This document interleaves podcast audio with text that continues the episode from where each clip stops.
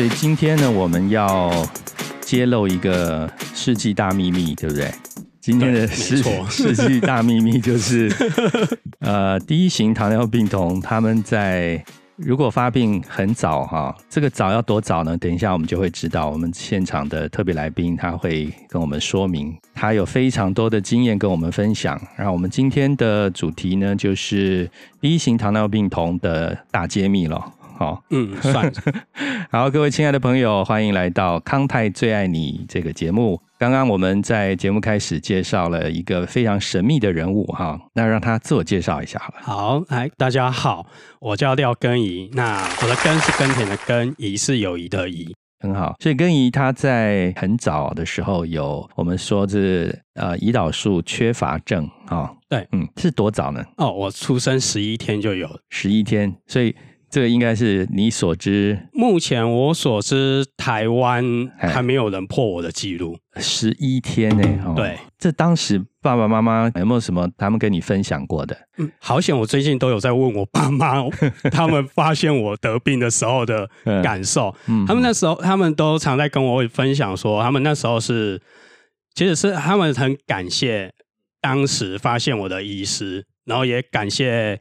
医师跟康泰给他给他们勇气，这样就是想要继续养活我这个小朋友，因为毕竟在那个年代出生十一天就有糖尿病，这算是台湾史上没有人知道的，而且那时候又是医疗不是很好的时代，所以他们都是担心害怕。我妈他们那时候，他们只跟我讲，他们印象中最深刻的是，嗯，他们知道我这个疾病的时候是。一短整整住在医院，已经整整住了一个多月哦。因为毕竟在那个史历史上是特别小发病，所以他们都说，他们常常就说，医师是把我当成实验体，因为他们想要去了解这个疾病为什么会在那么小的小朋友身上发现。嗯，了解了解。虽然根怡现在坐在我对面，他非常活泼健康一个一个。中年男子，他始终是不承认的 啊的一个接近中年的男子啊。那不过我们好像镜头刚刚一下子就拉回到。十一天出生，你看，连满月都还没到哎哈。对，嗯哼，哇，爸爸妈妈应该是呃，除了手足无措，他们可能真的晴天霹雳到一个没有办法，只得立刻马上面对这个现实，然后接受这个现实。对，没错。所以会很感谢当时的医生能够正确的判断哈。对，哎，刚刚我们说年资很 很高，到底目前为止在这个世界已经多少年了吗？哦，好，我。我现在的兵龄就已经是今年迈入第三十八年哦，三十八加十一天就是你的实际年龄了。哇，真的是不容易哈。那个时候的医疗跟呃，我们说健康知识，对于第一型糖尿病的知识，可能真的非常没有那么普及，对不对？对，没那么普及。嗯，应该说那时候。其实，在小时候，让我印象很深刻，一直到现在我都还记得的是，因为我家里还有一个姐姐。那每次，因为等你们大家有兄弟姐妹的都知道，会只要父母对一个小朋友好，另外一个就会吃醋，对，所以就会常常吵架。那常常吵架被爸妈被妈妈发现的话，我最常记住。我妈对那时候小年纪小的姐姐常常跟她讲，因为那时候医疗缺乏嘛，所以他们都一直认为第一型糖尿病的病友活不久，所以他们常常骂责怪姐姐，就是说你不能让你弟弟一点嘛，他在他不知道还能存活多久，你不能再多让他一点嘛。姐姐大你几岁？姐姐大我两岁，两岁。我所以一个三四岁小朋友，假设他要跟你吵架，他还得。了解什么叫做你活不久哈？对，没错。不过也也其实从妈妈爸爸的特别关心，姐姐也大概也感受到说，这个弟弟跟一般弟弟不一样了。对，没错。那你你过程中你有没有印象？你怎么开始呃自己学习控制血糖，或者是自己来打胰岛素？嗯，如果说是以自己打胰岛素跟测血糖的话。我印象中测血糖比较早，应该是国小的时候就开始自己会测血糖。国小，嗯，大概国小一二年级就会开始自己测了。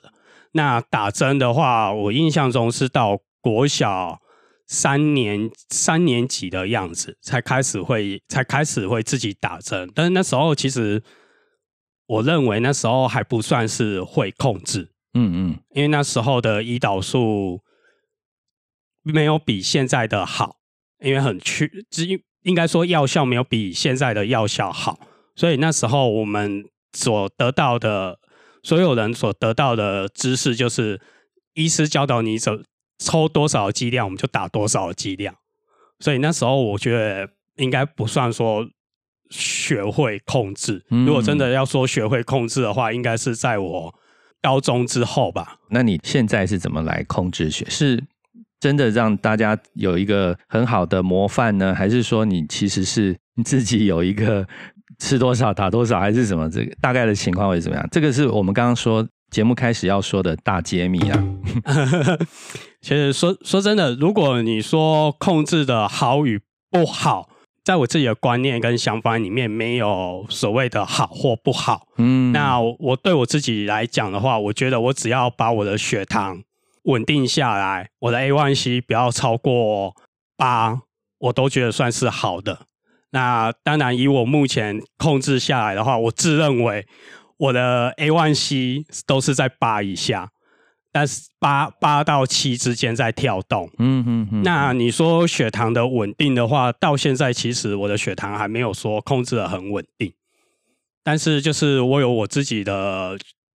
我有我自己的处理方式，看到血糖高要怎么去处理，看到血糖低要怎么处理。那如果是常态的一直血糖高，那我到底要去调整哪一个胰岛素的剂量？一直处于在低，我要怎么去调整？也是一样，怎么去调整药效跟饮食的分量？每一次注射胰岛素之前会先验血糖吗？还是对一天的验的次数大概会怎么样？呃，应该是这样讲。目前来讲的话，医师们都希望最基本啊，病友最基本就是一天要测到四次。那打针基本的话就是两针跟四针。如果以我自己来讲的话啊，就像刚才主持人讲的，嗯，我都是以测血糖来调整我的胰岛素，所以我只要想吃东西，或者只要我觉得身体怪怪的，我就会去测血糖。那测到血糖，再来评估，说我这当下要打多少胰岛素，需不需要打胰岛素？OK OK，哦，对，其实有一点好像纳入了我们整个日常生活步调了，没有什么特别需要注意吗？还是什么？嗯，要注意的话，唯一我觉得，嗯，唯一真的要注意的是低血糖。哦，我觉得低血糖会对我们第一型病友来讲会比较可怕。了解了解，因为低血糖它是。它是对我们来讲的话，它是立即性会夺走我们生命的，所以我们会比较担心的是低血糖。那比较我个人呢，我是比较不担心高血糖啊，因为毕竟就像刚才讲的，只要测血糖看到血糖高，我就去补打胰岛素，马上让它降下来。那你说以后，像很多医师都说怕，就是怕我们第一型，怕我们糖尿病的人会有并发症。那但是在我感觉里面，就是你只要血糖控制的稳定，会有并发症的几率可以说很低。嗯，但是低到多少，我也我也没有那个数字可以比喻。对对，这提醒我了一下，就是我们在节目里面谈的这些呢，都不是啊所谓标准医疗的建议哈。所以听众朋友们也知道一下，就是这是一个我们很荣幸邀请到了十一天就发病的小朋友啊。然后现在已经三十八岁，他在整个生活中，他对于自己血糖的控制的方法。那另外，你刚刚提到的 A1C 是不是就是糖化血色素？对，糖化血色素。那除了注射胰岛素，那在生活中你还有什么其他的方法来，或者说让自己更健康？嗯，最好的方法就是嗯。不管是有糖尿病或者是没有糖尿病的人，最好的控最好照顾自己的身身体健康的方法，当然就是运动。那我现在运因为工作的关系，所以工作应该说住跟工作的地方很近，所以我几乎每天上下班都是走将近三十分钟的路程来上班，然后回去，所以这个应该有达到所谓的运动量。因为我也不是慢慢的在那里用三步行的在走路，几乎都是用快走的。那有时候假日自己的兴趣就是会想要去接近大自然，所以有时候假日可能就会自己骑脚踏车。或者是去爬山，了解了解。那当然，骑脚踏车也不是短距离的，只有一公里、几公里的。哦，这是长距离的哦。对我几乎都是长骑长距离的。嗯，会多久时间？嗯，我知如果要让大家比较知道那个距离性的话，对，简单来讲的话，可以说是从台北火车站骑到淡水码头那边。嗯嗯嗯嗯。然后，那这个也是满身大汗呢，这样对，会满身大汗，而且至少骑去就至少都快要一个小时了。哎，那沿路会有骑自行车的朋友吗？还是说自己一个人？哎，通常我都是自己一个人啊。嗯，当然我不建议，我不建议病友们做这种激烈运动是自己一个的，因为毕竟危险性会提高。对对，这个所以出发前都还要。做一次血糖检测还是？哦，我自己的习惯是出发前我一定会测血糖。那我在机那个自行车上，如果是自行车，不管是自行车或爬山，我都一定会备两罐以上的运动饮料带在身上。嗯，因为在边运动的时候已经会消耗我们的糖分，所以我就会几乎骑一段距离，我可能就会慢慢的用补充，或者说。我的习惯，像我骑脚踏车的习惯的话，我可能会骑到一个终点中途的休息的地方，我就会停下来测个血糖。嗯，血糖低就赶快补充。那血糖高可能高没有没有超过两百，我还是会喝个饮料。那如果两百以上，我就可能暂时先不喝。但是我也不会去。刚才因为有跟大家讲说，看到血糖高可能会去补打胰岛素，但是在我自己的经验里面。我如果去过分的补打胰岛素的话，会在运动期间会加速我的药效的发酵。OK，所以会更容易低血糖，所以我就会选择性的是不打针，靠运动来降血糖。嗯，不错不错。所以三十八年来，真的摸索出一条属于自己的控糖之路了哈，控糖方法。那这样子的一个，因为十一天对你来讲，就是可以说我们说与生俱来。记忆以来，它就是这样子的，伴随着你这么一个亲密朋友。你你怎么看待这样的一个情况？嗯，其实对待这个亲密朋友的话，我自己是把它分为算是三个阶段吧。嗯，一个阶段是因为从小就得病，所以没有说接受期，没有没有那个时间让我有有接受期。等我开始有记忆以来，就开始打胰岛素。嗯，嗯但是。却有排斥期。哦，对，因为为可以想象，对，因为会排斥的话，是因为以前的胰岛素不是很好哦，然后姿势也不是很好，所以爸妈都会希望你的血糖不要控制在两百以上，所以你只要两血糖在两百以上，就会被被爸妈一直询问你到底吃了什么东西，你到底为什么血糖会那么高。那我久了，我就会觉得好烦哦！我我我又没有去吃东西，你为什么要因为血糖高就一直来询问我到底吃了什么？好像是我真的去偷吃了东西，然后让我血糖很高，所以我就会觉得很不习惯。所以那时候就会开始慢慢的不会排斥说不打胰岛素，但是会开始慢排斥不测血糖。哎，因为我觉得测出来的数值让爸妈知道了。我反我反而讨到一一个责备询问，那我觉得我很我我会不习惯。对对，了解了解。那第三个阶段我的话会排斥起是第一个原因就是血糖的原因，那第二个原因是因为那时候嗯得病的病友人数不多哦，那几乎就只有知道。病友比较多的，就可能就是参加康泰的夏令营，嗯，才会遇到同样的生病的人，一样疾病的人，就会觉得很 OK。但是回归到自己的城市里面后，你去上学去干嘛，同学看到你在那里吃东西，或者说同学知道你有这个疾病，就会投射异样的眼光，你就会觉得很讨厌。对，因为就会觉得，嗯，我又不，我又不是怎样的人，你们为什么要这样子排挤我？你们为什么要有这样子的眼光看待我？所以那时候在在读书那个阶段是也是蛮排斥这个疾病的，因为觉得说，因为他让我得不到我想要的。友情，嗯，或我想要的亲，嗯，不能说亲情，应该说我得不到我想，就是想要被爸妈关怀，而不是应该说不是那种过分的关怀，所以就会有排斥，嗯哼，然后是一直到如果要说真的离开这个排斥期到接受他的时候，是在我高中的时候，因为刚好遇到的同学，他们不会排挤我。那他们反而会去提醒我，哎，你这个时间点是不是该打针了？哎，对。那如只要我行动怪怪的，他们就会问我说，你是不是低血糖了？要量一下。对他们反而会去想要照顾我，会想要去帮助我，所以我就开始慢慢的接受，又回回来接受这一位朋友，就跟他一起共共处共生活。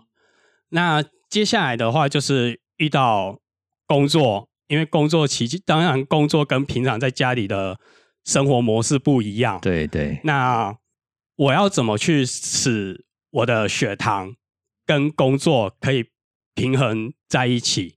那在工作的时候要怎么使它不会低血糖？或者说遇到现在最大大家，我相信在第一型的病友的同一个问题，就是去面试工作的时候要怎么办？哦，因为毕竟很多人对我们疾病不了解，所以他们会觉得说：“哦，你糖尿病又打胰岛素，那就是很严重，那我就不敢录取你了。”啊，对对啊，对。那我只是运气比较好，也比较就是比较幸运，刚好我的主治医师他刚好缺一个助手，哇，所以他就刚好那那时候我也还在找工作，所以我的主治医师就询问我要不要。帮他做一些研究案，然后当他的助手，然后他给我他给我薪水，了解，嗯，所以我这是我的第一份工作。那第接下来两份工作也是算运气，也是其实我的工，我觉得我找寻的工作都是运气好，因为接下来两份工作是在餐厅工作，嗯嗯，那在一般 T one D N 的家长或 T one D N 自己本身都觉得做劳动类的反而对血糖控制的更不好，但我觉得不会。因为就是像我刚才讲的，你只要懂得如何去血糖跟胰岛素的配合，跟饮食的配合，其实你要发生低血糖的几率、血糖高的几率很低。嗯，那第第二个阶段是刚好运气好，就是有同以前社团的伙伴，他在一家餐厅工作，刚好那个餐厅也缺人，所以他就询问我要不要去，所以我就跟他一起去餐厅工作。那第二份餐厅的工作也是运气好，认识了认识的第二位主治医师刚好哦开餐厅，哎，然后他又去刚好又缺人，所以我就刚好又进他餐厅去工作。感谢感谢，那我觉得，嗯，在这这么多工作以来，我一直想要的其实就是想要帮帮助我们第一型糖尿病，不能说因为工作，而是有这个疾病后，嗯，然后一直到现在比较大了，一直觉得。很多人帮助帮助我们家，帮助我很多，啊，为了要回馈，为了想要回馈给这些人，但是我又找不到这些人可以回馈，所以我就想说，好，那我就帮助我们第一型糖尿病的病友，那我应该可以大胆的简称这些病友是我的弟弟妹妹，对啊，为了帮助帮助这些弟弟妹妹，所以我就刚好以前小时候参加过康泰的活动，哦，那也刚好。那时候的，因为我是在台中，我是住在台中，嗯，所以康泰那时候台中那时候的台中的分会会长也刚好认识认识我爸，所以就就刚好询问我要不要回来康泰当志工，所以我就回来康泰当志工。那也刚好运气很好，就刚好康泰缺人。认识的主任一一名姐就刚好询问我说：“哎，有没有兴趣回来康泰工作？”那我当下的想法就是为了帮助第一型糖尿病病友，然后因为餐厅的工作，你说康泰有活动，我要休假去去帮支援活动很难。那刚好康泰有有这个职缺，所以我就想说回来康泰继续，好像我想要帮助的第一型糖尿病病友。哇，所以一直到现在，对不对？现在还是嘛，哈，嗯。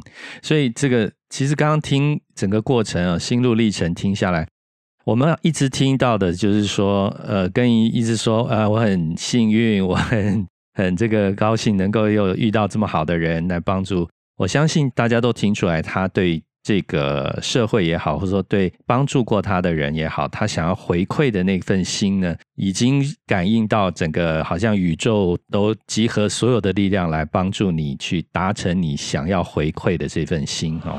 对，爸爸妈妈对于发病的小朋友，他会很。惊讶，呃，我们我们曾经用晴天霹雳，我相信也不为过，因为这真的是对一个家庭来讲，呃，甚至像我们跟以他十一天就发病啊，对，我相信你心里面的那个感激会越来越多，因为你当你知道的越多，你会发现今天能够到现在一路来的贵人啊，真的是非常的感恩。对，好，那最后你有没有想要对我们第一型糖尿病友或者是家长们他们做一些建议？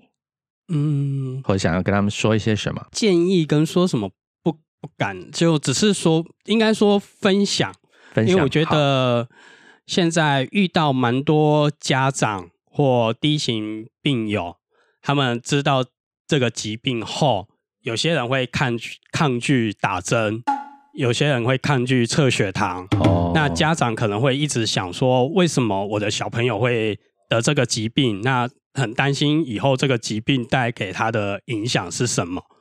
那我觉得就是跟大跟所有的病友跟家长们说，你们看一个出生十一天的人，嗯，都可以从慢慢从一个我自认为是从黑暗面转为光明。那我相信你们也可以。从我爸妈他们那么的辛苦在照顾我，一直到现在医疗那么的发达，他们。